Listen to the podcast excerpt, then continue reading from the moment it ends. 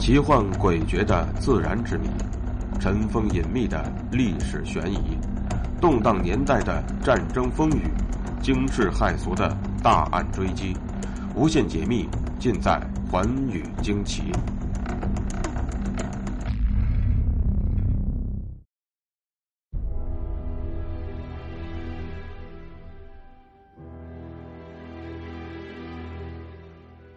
一九七二年六月。解放军兰州军区某部正在宁夏贺兰山下修筑一个小型的军用机场。然而，十几天之后，当几个战士在挖掘工程地基的时候，却意外地挖出了十几件古老的陶器和一些形状较为规则的方砖。当时有几个被挖出来之后已经破碎了，而且方砖之上还刻有许多无法辨识的奇怪文字。事关重大，战士连忙上报了部队首长。首长看过之后，立即命令战士们停止工程挖掘，并迅速的把这一情况告知了宁夏博物馆。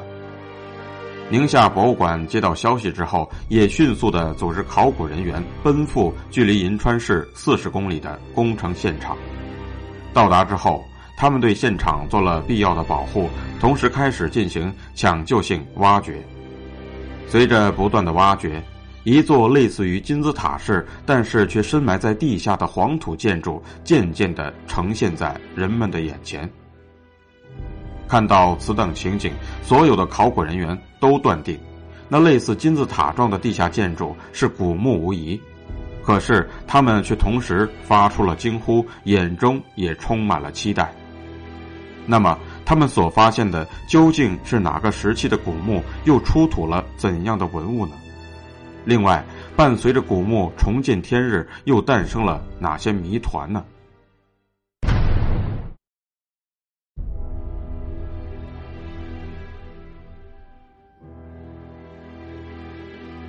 除了破碎陶罐和方砖。在金字塔的墓室当中，还发现了武士像和其他人物画像等巧夺天工的工笔壁画，同时也出土了一批保存完好而且更加精致的陶制工艺品和方砖等。方砖之上布满了一个个方块文字及花纹。经过考古人员详细的研究和鉴定后，确定，他们这次所发现的是一个西夏时期的古墓。不仅如此。考古工作者们以这座西夏的陵墓为线索，经过在贺兰山绵延的大片沙漠地区的详细勘探后，发现，那些金字塔形的黄土建筑竟然是一座座默默相连的，最终一连发现了十五座拥有高大墓种的西夏陵墓，并且按照调查顺序进行了首次编号。而且，他们最终认定此次发现的这些雄伟的建筑正是西夏的皇家陵墓群。接下来，考古人员便对西夏王陵进行了最为科学的考察和研究。他们一共清理了一座帝王陵、四座陪葬陵、四个碑亭以及一个献殿遗址。与此同时，考古工作者还再次对陵区进行了多次全面系统的测绘与调查。期间又不断发现了新的大小不等的陵墓，因此他们发现的陵墓由十五座增加到了七十多座，最后增加到近两百余座。截止一九九九年，共发现帝陵九座，陪葬墓二百五十三座，其规模与河南巩县的宋陵以及南京的明十三陵相当。另外，专家证实，其实还有一些陵墓尚未发现。而且，由于贺兰山山洪等自然因素而消失的陵墓也不在少数，因此陵墓的真实数量应当更多。在东西宽五公里、南北长十多公里、总面积达五十多平方公里的土地上出现如此之大的皇家陵园，在中国实属罕见。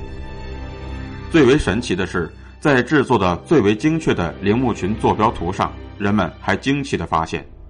已被发现的九座帝王陵组成了一个北斗星的图案，而且陪葬墓地也都是按照星象布局排列的，这在很大程度上反映了西夏王朝帝王特殊的丧葬习俗。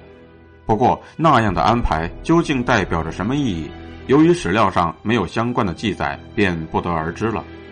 除了大量的陵墓，考古工作者还从陵墓当中发现了很多珍贵的西夏文物，包含笔画繁多且极为复杂的西夏文字，反映西夏人游牧生活和市井生活的绘画，各式各样的雕塑作品，开元通宝、淳化通宝、至道通宝、天禧通宝、大观通宝等各个时期流通的钱币，各类铜器、陶器。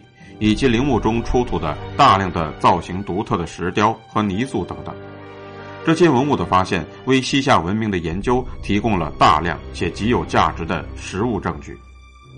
两千年四月三十日，考古队队员在对三号陵园的清理发掘中，在陵园的东北角发现了一尊造型完整的人面鸟身的鸟人。经过中国科学院考古研究所专家蒋忠义认定。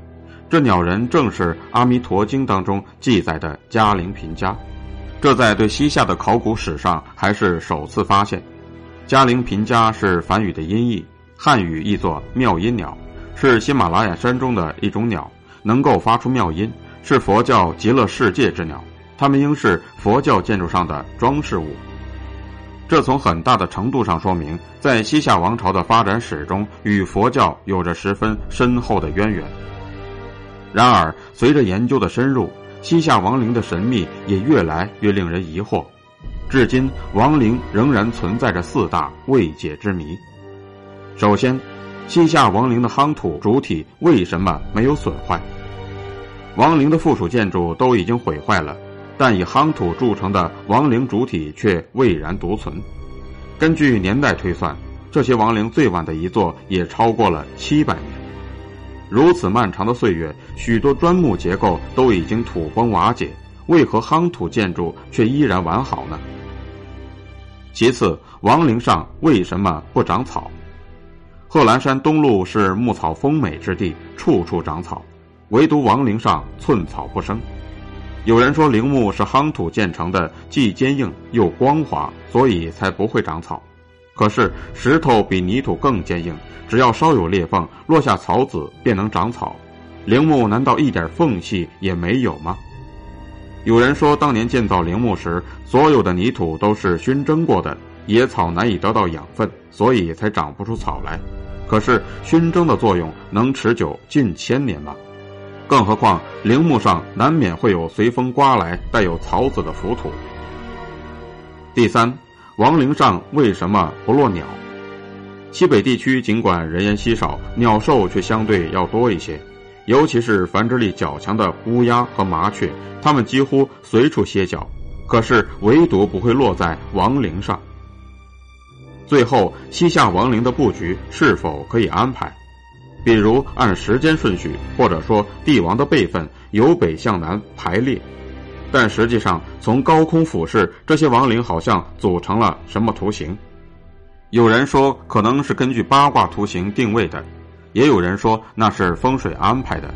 可是西夏王朝的第一个帝王到最后一个帝王，时间相差近两百年，谁能估计到西夏王国要传多少代呢？由于西夏的史料和相关的证物极少。所以，有关西夏亡灵的诸多谜团，至今仍然无解。感谢您收听今天的节目，欢宇惊奇，明天继续为您解密。更多的图文和资讯，请您关注微信公众号“东方说天下”。